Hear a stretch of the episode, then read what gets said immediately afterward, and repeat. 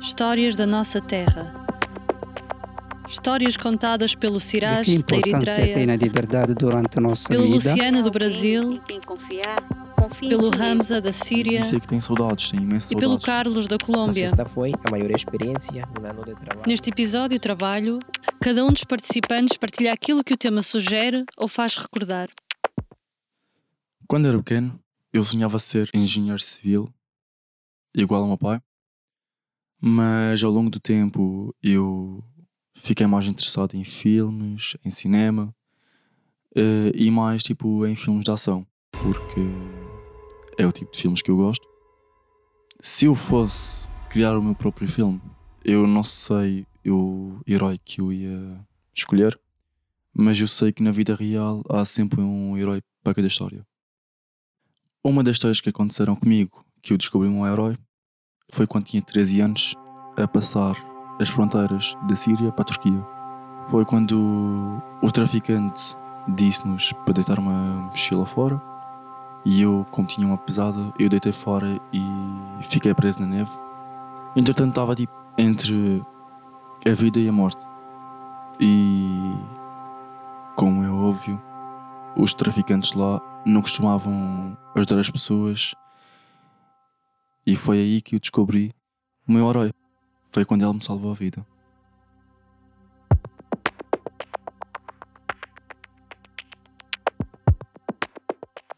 Agora vou contar uma história que aconteceu num lugar um bocado inóspito e isolado.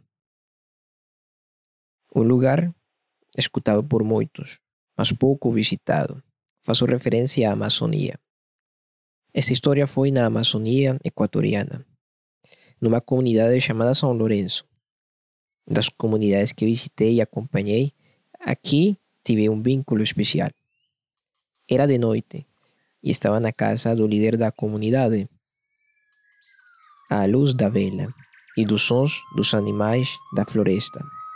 Conversávamos sobre os desafios da comunidade e o perigo que representam as petrolíferas para as tradições e a unidade das famílias e a comunidade, mas especialmente o perigo que representam para a natureza.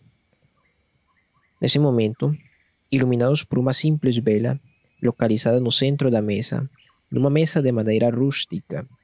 O líder, o Sr. Domingo, sentado com um grande sorriso, partilhava sua experiência de vida e de como a vida da comunidade se tem ido desenvolvendo. Ao igual, partilhava com alegria, mas com um pouco de receio que a energia elétrica iria chegar em breve à comunidade. Eles teriam luz. Na verdade, tinha medo, o Senhor Domingos, que acontecesse aquilo pelo qual estavam a passar as outras comunidades, as quais têm sofrido imenso por causa da eletricidade. Perguntei por que pensa isso. Ele, com uma mão na cabeça, disse Carlos: As festas, o álcool. Eu tenho visto festas de oito dias. Os trabalhadores, os indígenas, estão de férias e gastam tudo em álcool. E como a eletricidade, a luz está presente todo o dia, a festa continua dia e noite. Domingos continuava. Nós, indígenas, somos muito inocentes e o álcool é uma grande tentação. Foi nesse momento que escutamos alguém subir as escadas. Era Ana. É muito particular, mas aqui é tanta a confiança e a segurança que não é preciso ter portas nem avisar antes de chegar. As casas, neste local da Amazônia, são construídas ao alto. Isto por causa de evitar a umidade da terra. É por isso que para subir, Ana apareceu. Estava muito contente. Não percebíamos o motivo. Ela se sentou junto a nós, à volta da mesa, com aquela vela, cada vez mais pequena. Ana disse: Tenho uma notícia. Eu pensava que fazia referência à chegada da eletricidade. Mas, para não estragar a surpresa, disse: Conta qual é a surpresa. Ana disse: Estou grávida. Fiquei contente pela notícia. No entanto, não percebia por que estava tão alegre, considerando que já tinha três filhos.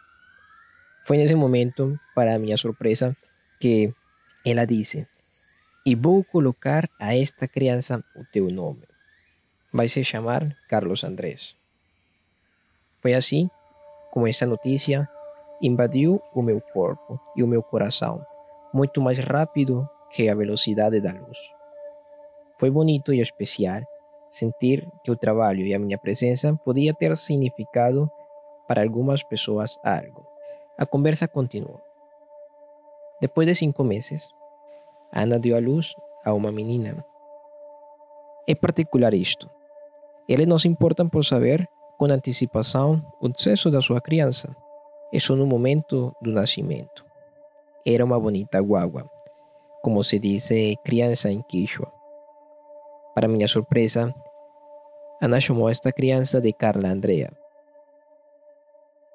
Não é por parecer egoísta ou autorreferente, mas esta foi a maior experiência num ano de trabalho na Amazônia, da Amazônia equatoriana.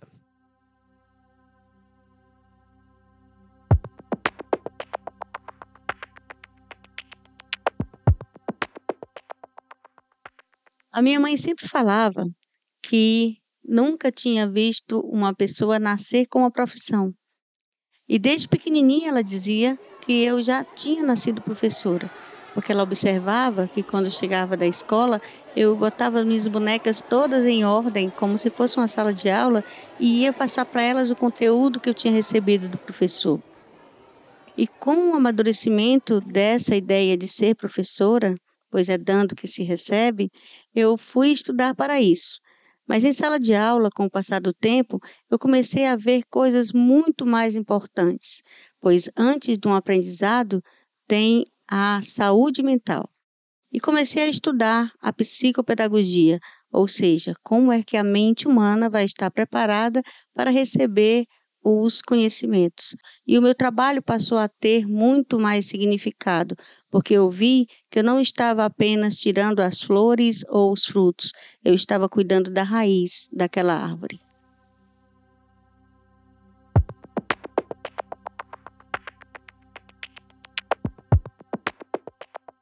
Gostei de falar sobre trabalho, porque trabalho faz parte da, da vida humana e bom que trabalhamos e vivemos com dignidade.